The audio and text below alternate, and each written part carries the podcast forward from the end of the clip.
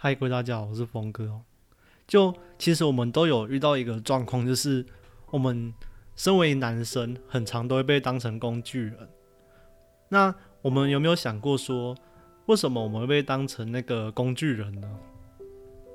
好，比如说，就是当我们有喜欢的女生，或是有很多女生的朋友这样，那通常男生就很容易被利用成工具人这样。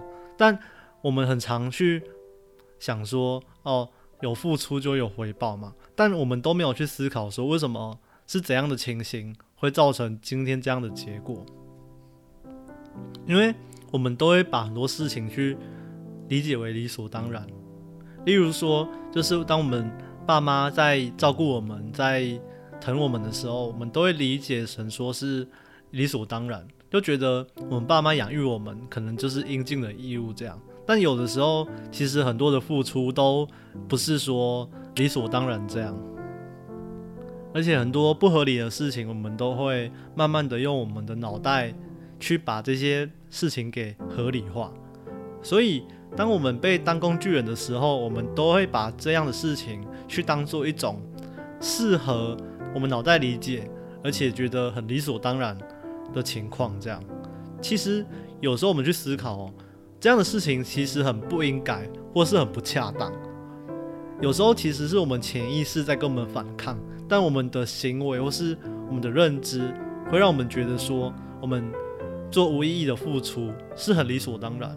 这等会我都会讲到，都会讲到说，为什么我们会不自主的去做这样的行为啊？有时候会不自主的去付出，付出这些根本就不会有回报的事情。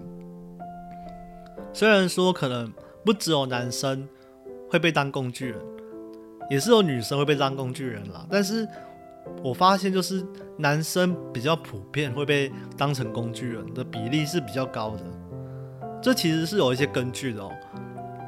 这跟一些社会上的大环境和那个我们男女平权之间的问题是有相关的。所以导致说，在这个环境里面，我们这现代啦，就男生比较被当工具人。可能会跟一些社会上环境，还有我们对于性别的期待，这都是会影响到我们为什么男生会被当工具人。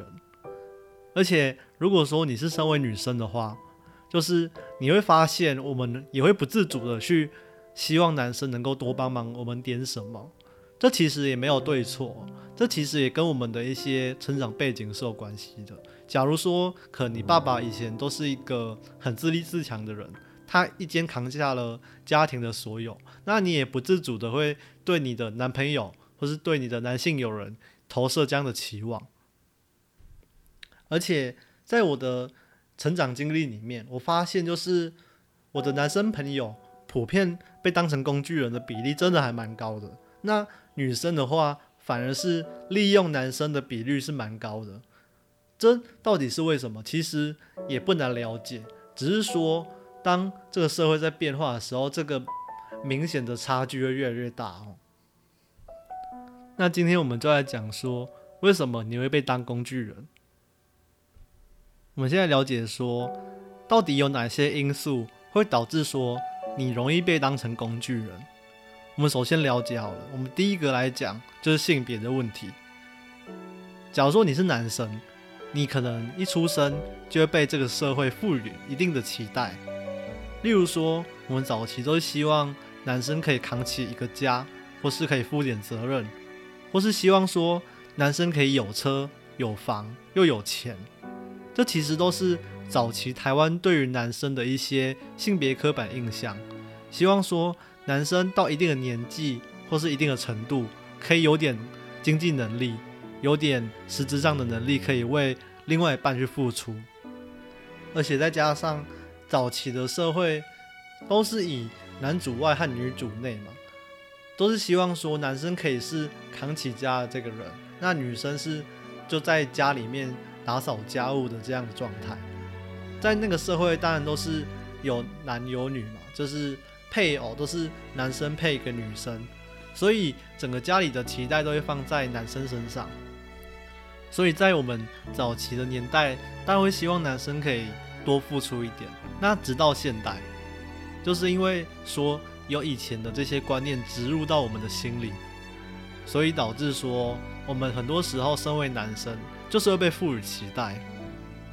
不过关键的因素来了，就是说在早期的时候，因为是男尊女卑嘛，所以其实女生也不敢对男生多说点什么，只是说到了后期，男女平权的观念逐渐的被开放，逐渐的被普及化，导致说其实台面上男生和女生的权利都是一样的，但在一样的情况下又被附加了一定的期待，所以在现代社会。男性的那个角色会被用一把放大镜狠狠的检视着。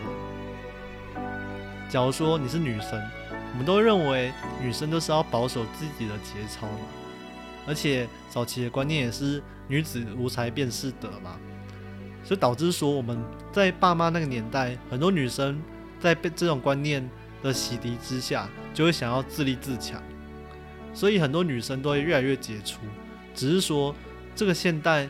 社会到了后期，大家都想要躺平，想要摆烂，反而是现在的女生真的没有什么才能，就真的无才便是德。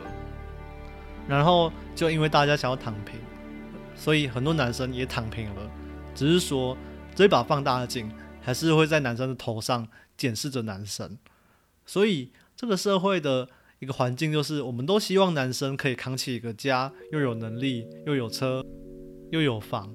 希望能够扛起一个责任，而这个时代的女生就是希望说自己能够是被救赎的那一个。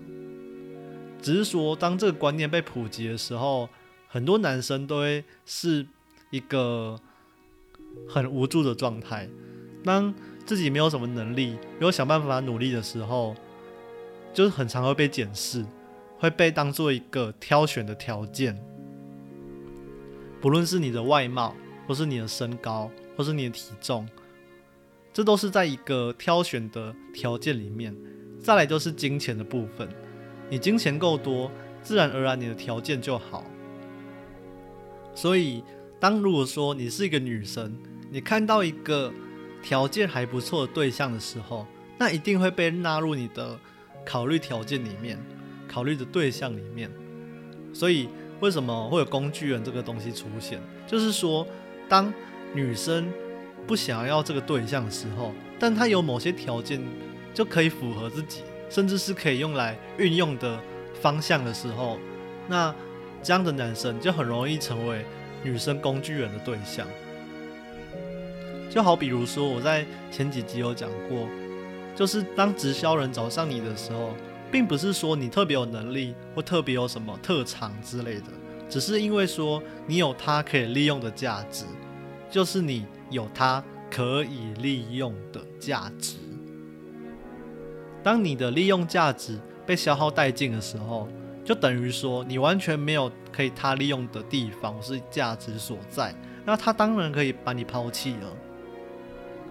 所以说，会当工具人，就是因为你有他所可以利用的价值，他就很顺然的利用了你。不过你自己也是要检讨你自己的地方，就是你该检讨自己，说我是不是有期待着什么，或者是期待说有什么可以变化的感情，或是有什么机会这样，所以你才会心甘情愿的被利用。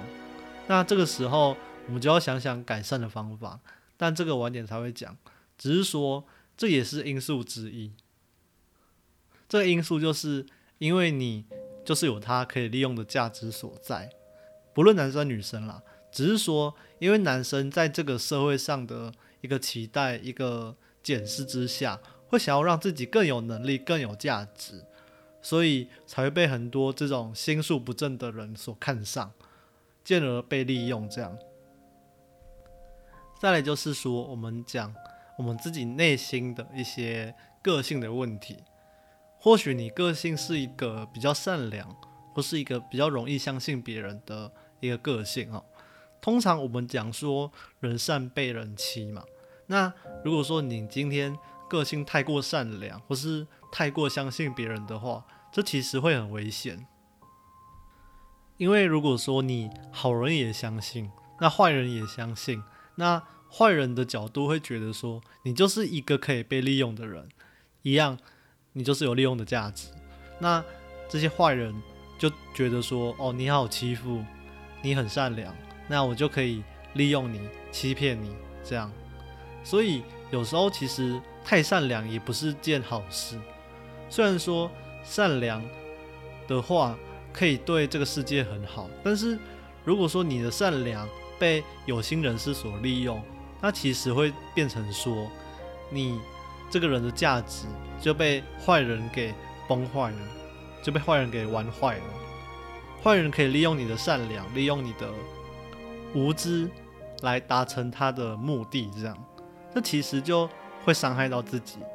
我们总是希望说，我们帮助别人，我们用我们自己所学的，用自己所会的，用自己所知道的去帮助这个社会。但有时候我们不知道说对方的心态到底是怎样，反而就会这样间接的伤害到我们自己。所以这也是原因之一。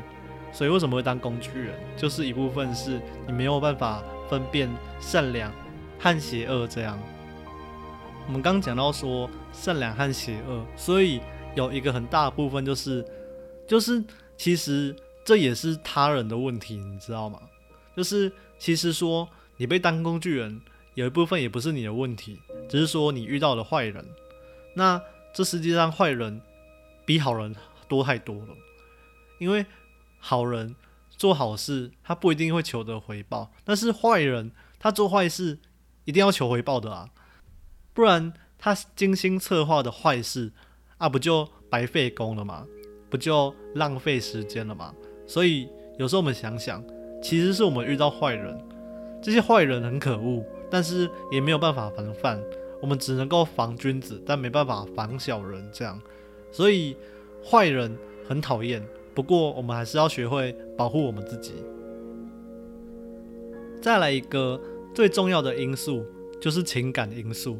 所谓的情感因素，就是说，我们对方想利用我们的时候，那我们对这个人有什么情感，有什么私人的情感之类的。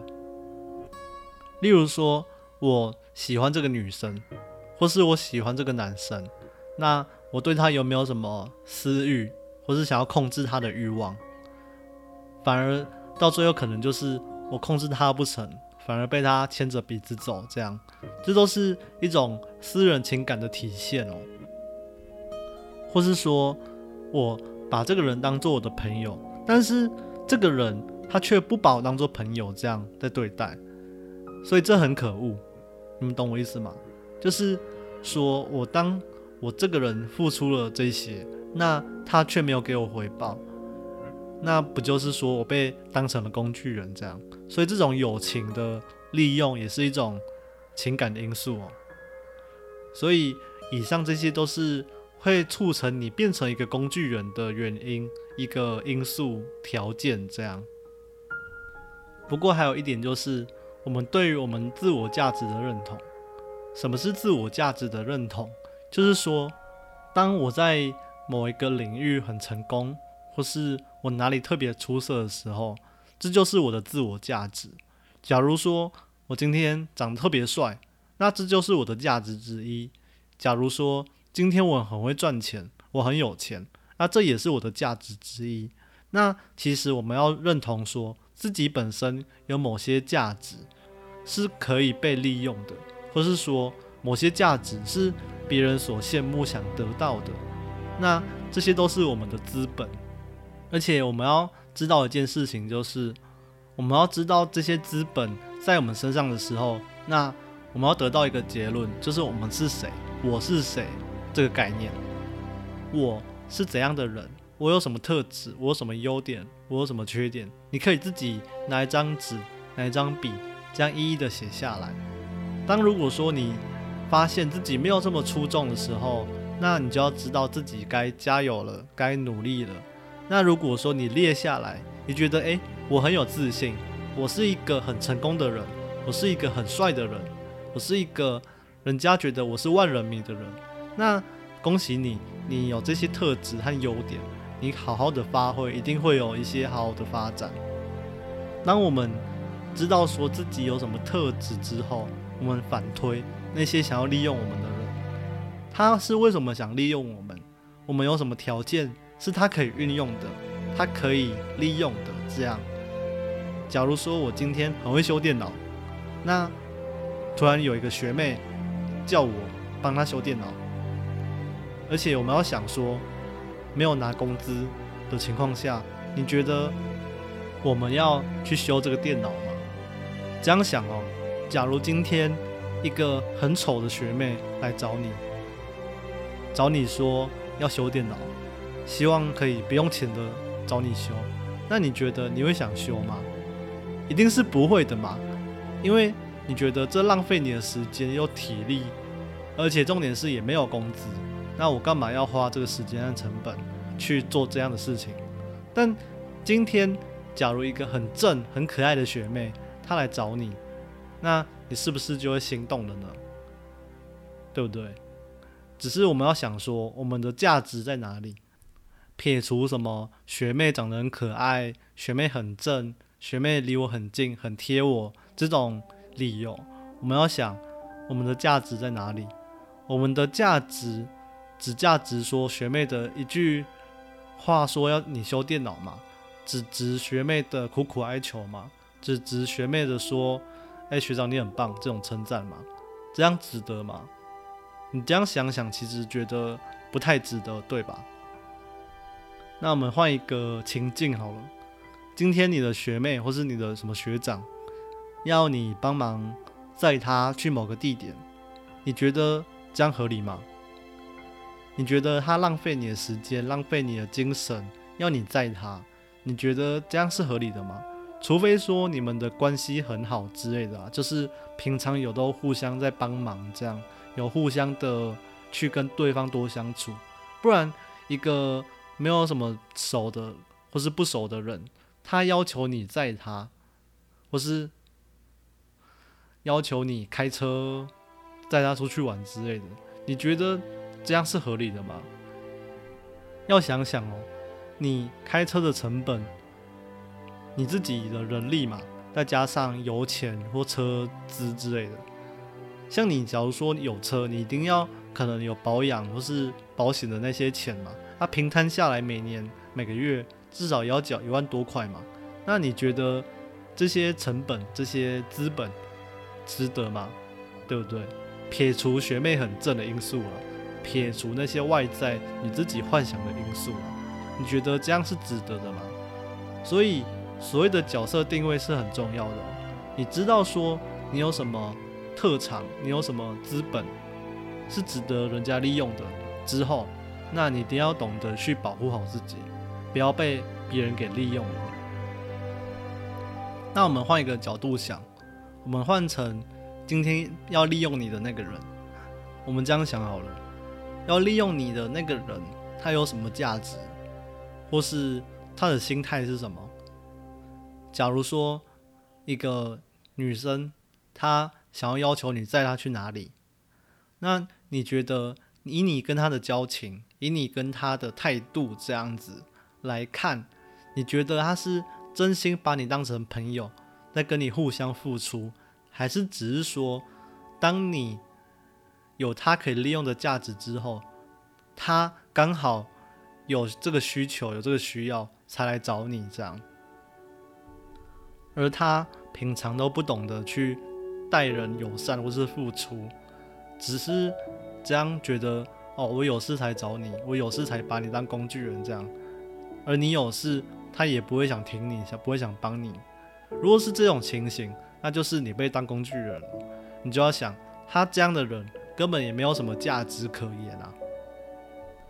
所以今天不论什么外表之类的，他这个人。就是一个乐色，他就是一个乐色，他不会想对你付出，又希望你对他付出。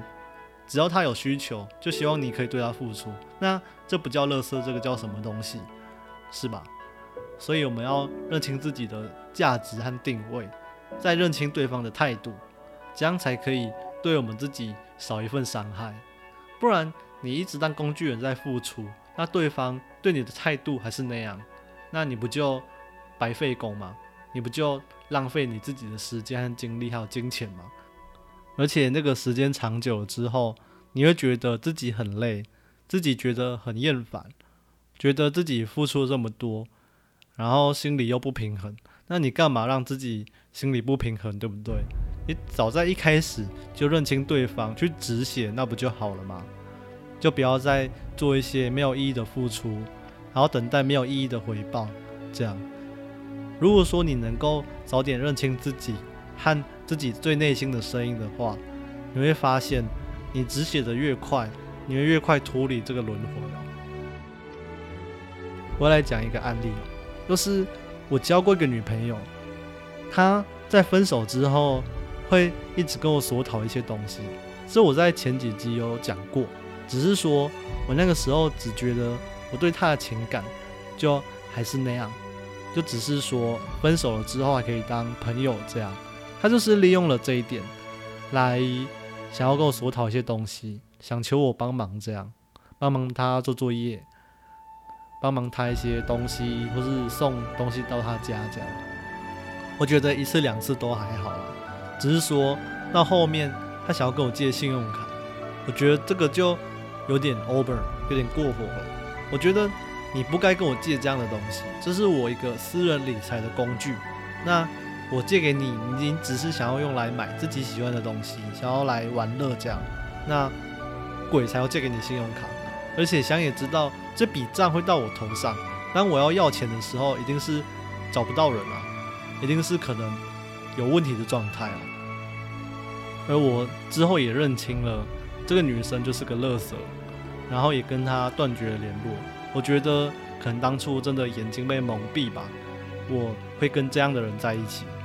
我觉得可能是当时真的太智障，年少轻狂不懂事。只是我会觉得自己的内心到后面就清净了不少，给自己一样的定位之后。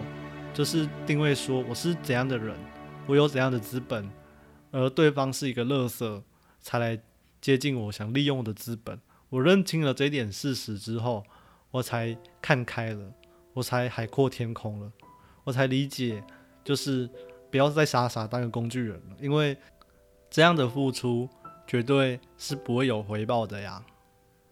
认知到说对方会需要你，只是想要你满足。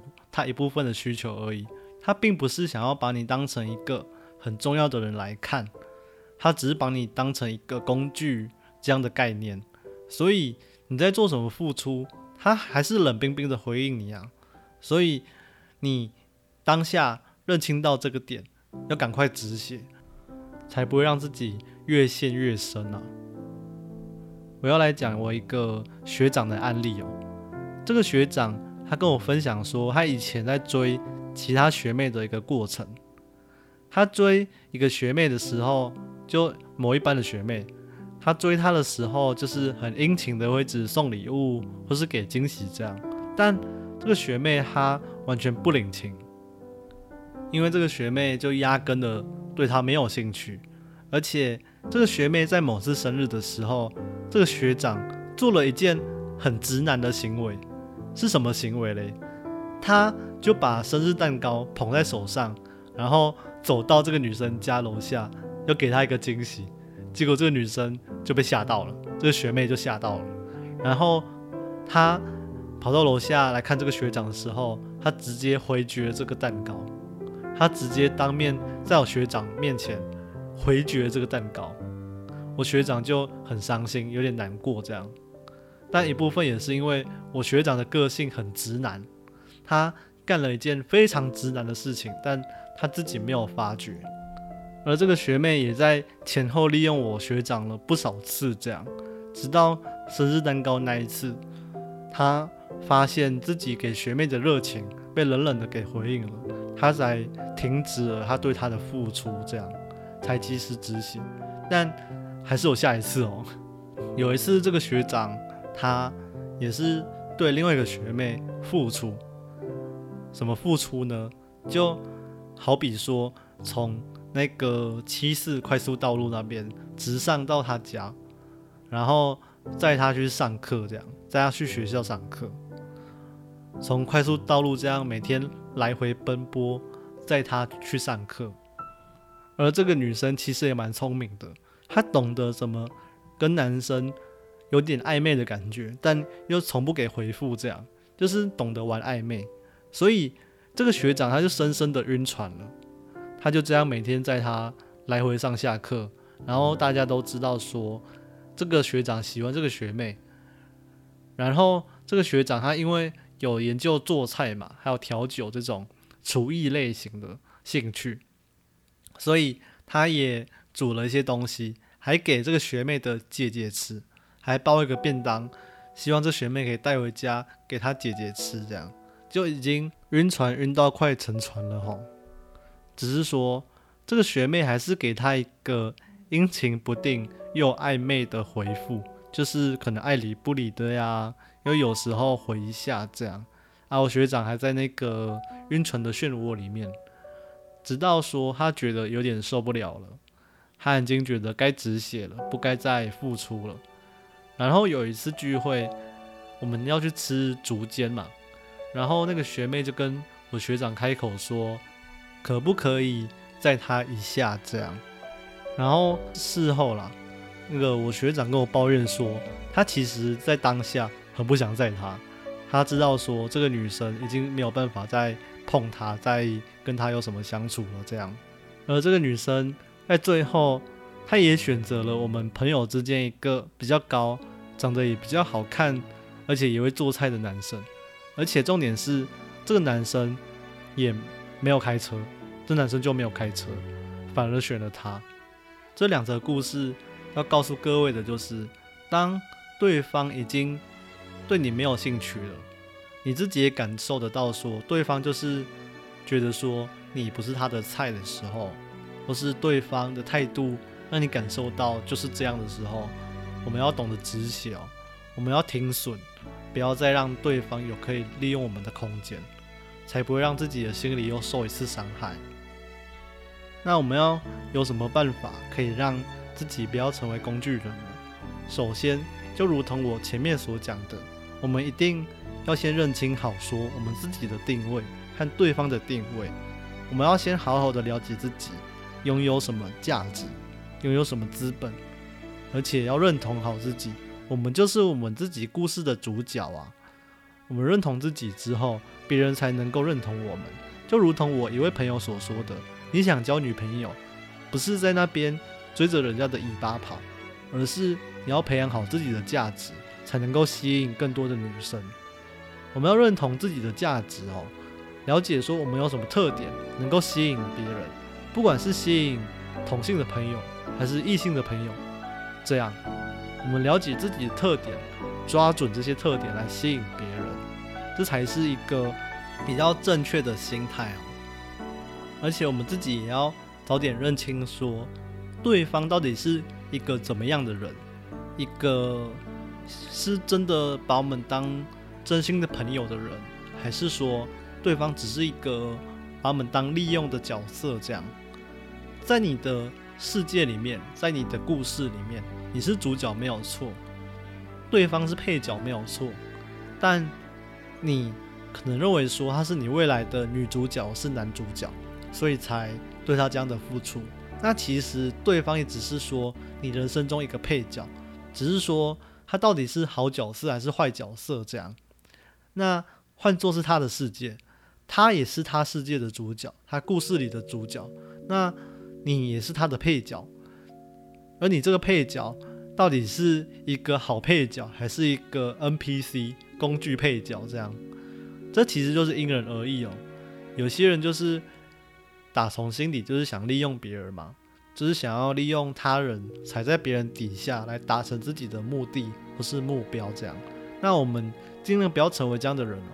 不要成为那种狠狠的把人踩到脚底下、狠狠的利用别人的人。这样，当我们在与人相处的时候，人家才能够认同我们嘛，对不对？人家才不会觉得说哦，我们哪里好欺负，或是我们哪里觉得有利用这样啊，就想要利用我们。我们一定要让别人知道我们的自信，我们要展露我们的自信给人家看，让人家不会想要利用我们这样。虽然说讲起来容易，但做起来很难。不过我们相信，我们只要努力的寻找我们自己的定位，然后把这个定位展露给人家看，展露说我们的自信、我们的骄傲，那其实人家并不会想要把你当工具人。而且我们一定要懂得回绝哦。什么是回绝呢？就是当人家认知到我们的价值之后，假如说想要利用我们，我们一定要很有很有自信的展露给人家知道，说我虽然有价值，但是我不允许你随意的利用，懂我意思吗？假如说我很有能力，那我在职场上好好的发挥，我一定可以得到相对应的报酬嘛。但假如说你今天只想利用我，而不想要对我有什么付出或是回报，那我只好跟你说谢谢，再联络，对不对？我们一定要展露出我们的自信，不希望我们的价值被别人给利用嘛，被别人给践踏这样。除此之外，我们还要认清一件事情，就是当别人的心态就是你觉得哦，他就是不想要回报这样。他不想要对你态度友好，这样，那你就要知道，你帮了他，绝对不会有好事。假如说一个很喜欢欠钱的人，他今天虽然跟你交情没有到很好，但是他一直想要情勒你，这样，想要一直想跟你借钱，那你应该下意识就要知道，说我帮了这个人，绝对不会有好事发生。不管是他长得帅，或是他长得正、长得美，那。他干了这么多坏事，而且你又跟他没有认识的很深的话，他今天来找你想借钱，那你一定也知道说，这借了绝对不会有好事情发生。我们用这个概念就可以知道说，哦，假如说今天他不管长得多正多帅，那他的态度就是这样，他这个为人就是这样，那我再付出，就等于我就是把这份热情。给丢到垃圾桶里面了，我把我的热情给冲到马桶里面了，丢水沟了。那问问自己，我是不是还要再继续付出？那相信各位的心里应该就有答案了。所以，我们这样看下来哦，虽然说工具人是不分性别的，但是以男生来说，被当工具人的比例其实都蛮高的。而我自己也是男生，我自己也有这样的感受，就是可能我喜欢某个女生，或是我今天很讲兄弟情谊的时候，我很容易被这些情感所影响嘛。这就是所谓的情绪勒索，或是情绪索讨这样。我前面几集有做这一部分的解析哦，所以大家可以去听一下。只是说，我觉得自己是很容易被这种情感式的被当工具人这样。那我仔细想了之后，告诉自己。我懂自己的价值，我懂自己可以被人家利用的地方，我懂自己的内心的脆弱，我懂自己的善良。我了解这些之后，那我一定要想办法去回绝人家。而且，当我看清了对方的一些谎言，或是看清对方的个性之后，我其实也了解哦，我的热情得到的回应就是一个冷冰冰的对待。我对对方的热情。会被丢到垃圾桶里面，然后我的价值会被人家拿走。当我了解这一点之后，我一定要在提前赶快止血，这样。所以各位也是哦，当你了解到说你的热情被对方冷冰冰的回报，那一定要懂得赶快止血，然后停止付出。如果说对方突然问你说：“诶，为什么你变这样的时候？”你一定要想一个善意的谎言来回绝他。你不要很直的跟他说哦，你怎样怎样之类的，你一定要想一个好的借口来回绝对方。人家说说话是一门艺术嘛，所以我们要了解说对方丢了这个问题给我们，我们要怎么华丽的去解决他的问题，或是回绝他的问题。而且重点是，我们要停止付出。如果说你是一个比较会说话，比较懂说话艺术的人，可能还会在回绝的语句之中夹带讽刺，讽刺他的所作所为，或是讽刺他的冷冰冰这样。而且当对方理解了之后，我们不止不会再被当工具人，而且还会被尊敬，被尊敬说我们有我们的素养，不止能够回绝他们，而且还能够很有态度的去婉拒对方。所以我们在自己的故事之中，一定要当一个很厉害的主角。我们就是我们自己的英雄，我们不被这些人所支配，我们不被这些小人所支配，给当工具人用。这样，我们自己就是我们自己的英雄。好，我是峰哥，我们下次见。